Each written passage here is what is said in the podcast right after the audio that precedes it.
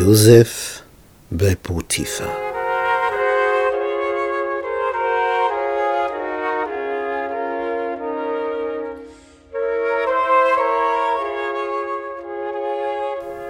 Josef wurde hinab nach Ägypten geführt und Potiphar, ein ägyptischer Mann des Pharao, Kämmerer und Oberster der Leibwache, kaufte ihn von den Ismaelitern, die ihn hinabgebracht hatten. Nun, Josef ist also auf dem Sklavenmarkt. Dieser Potiphar, Leibwächter des Pharao, kommt vorbei, sieht den jungen Mann, den 17-Jährigen, merkt sofort, der Qualität, der kauft ihn. So, und jetzt ist er im Hause von Potiphar, bekommt zuerst eine kleine Tätigkeit zur Ausführung und sein Herr merkt, der macht das gut. Bekommt eine größere Verantwortung, der macht das gut. Bekommt eine noch größere Verantwortung, der macht das sehr gut. Noch viel größere Verantwortung, macht das sehr, sehr gut. Und Potiphar begreift, egal, was ich diesem jungen Mann auftrage, diesem Josef, der erledigt es zur vollsten Zufriedenheit. Kann nicht besser geschehen. Es heißt in der Bibel, und der Herr war mit Josef, so dass ein Mann wurde, dem alles glückte. Und er war in seines Herrn des Ägypters Hause. Und sein Herr sah, dass der Herr mit ihm war. Denn alles, was er tat, das ließ der Herr in seiner Hand glöckchen, so dass er Gnade fand vor seinem Herrn und sein Diener wurde. Der setzte ihn über sein Haus und alles, was er hatte, tat er unter seine Hände. Das ist ein Aufstieg vom Sklaven zum Verwalter des ganzen Haushalts des Leibwächters des Pharao. Das ist Karriere. Das ist ein Lebensweg. Der Herr war mit ihm, so dass ein Mann wurde, dem alles glückte.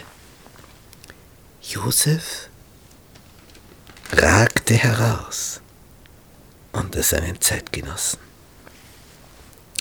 Und es heißt weiter in der Bibel im 1. Mosebuch Kapitel 39, ab Vers 5. Und von der Zeit an, da Potiphar Josef über sein Haus und alle seine Güter gesetzt hatte, segnete der Herr des Ägypters Haus um Josefs willen. Und es war lauter Segen des Herrn in allem, was er hatte, im Hause und auf dem Felde. Tja, Ergebnis, darum ließ er alles unter Josefs Händen, was er hatte. Er kümmerte sich, da ihn hatte, um nichts, außer um das, was er aß und trank. Und Josef war schön an Gestalt und hübsch von Angesicht. Es ist eine innere und äußere Schönheit bei ihm vorhanden. Und es begab sich danach, dass seines Herrn Frau ihre Augen auf Josef warf und sprach, lege dich zu mir. Er weigerte sich aber. Und jetzt versuchte er zu erklären. Siehe, mein Herr kümmert sich, da er mich hat, um nichts, was im Hause ist. Und alles, was er hat, das hat er unter meine Hände getan. Er ist in diesem Hause nicht größer als ich und er hat mir nichts vorenthalten, außer dir, weil du seine Frau bist. Wie sollte ich denn nun ein solch groß Übel tun und gegen Gott sündigen? Das ist eine Aussage. Was für eine Aussage. Er versucht seiner Herrin klarzumachen, es ist nicht im Sinne Gottes. Und ich will immer tun, was Gott will, denn darauf liegt Segen. Und ich will nichts tun, was gegen Gott gerichtet ist. Wie reagiert sie drauf?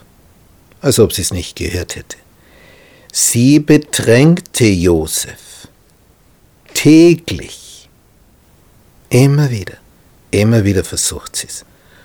Aber er gehorchte ihr nicht.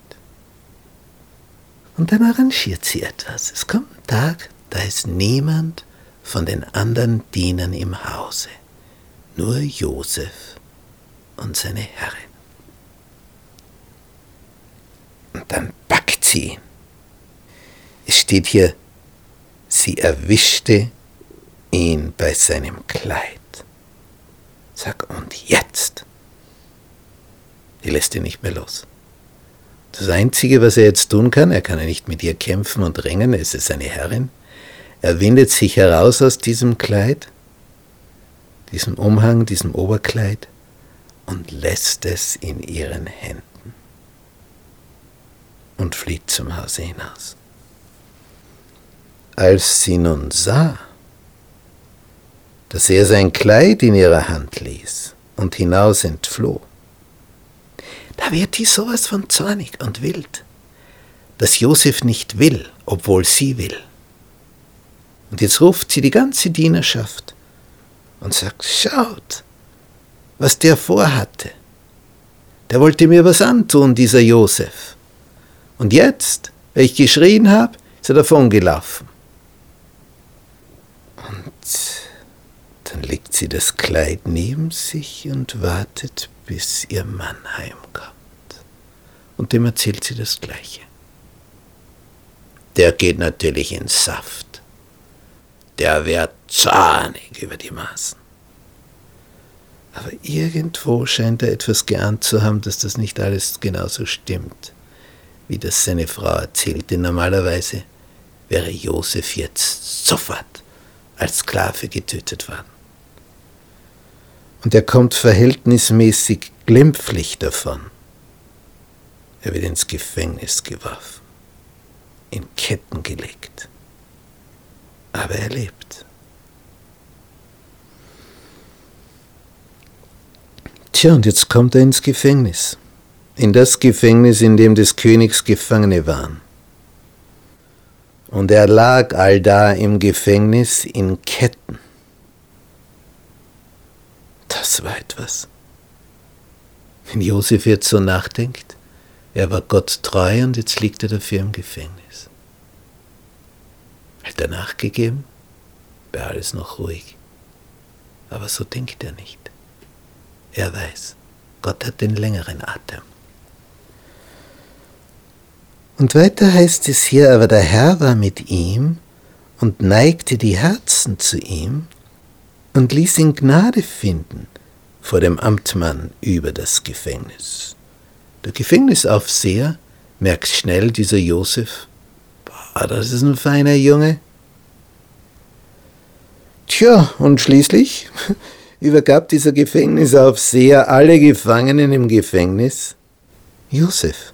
Er wurde Gefängnisaufseher.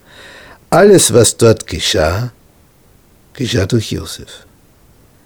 Der Amtmann über das Gefängnis kümmerte sich um nichts, so wie vorher Potiphar in seinem Hause. Denn der Herr war mit Josef. Und was er tat, dazu gab der Herr Glück, nämlich dass es glückte. Dass etwas glückt, dass etwas gelingt, das hängt damit zusammen, dass man die Wege des Herrn beschreitet. Es hilft nicht, wenn wir sagen, Herr, bitte segne mich und wir treffen dumme Entscheidungen. Gott möchte, dass wir sein Wort lesen, dass wir ihn betrachten, seinen Rat und dem folgen. Und je mehr wir von dem umsetzen, was er uns empfiehlt, desto besser läuft es. Josef wird auch im Gefängnis wieder gewissermaßen das Schiff, so wie bei Potiphar in seinem Hause. Es war das Wesen, der Charakter, diese Ehrlichkeit, die so beeindruckte. sodass Vertrauen entstand und ein Gefangener Gefängnisaufseher wird. Wer hat je sowas gehört?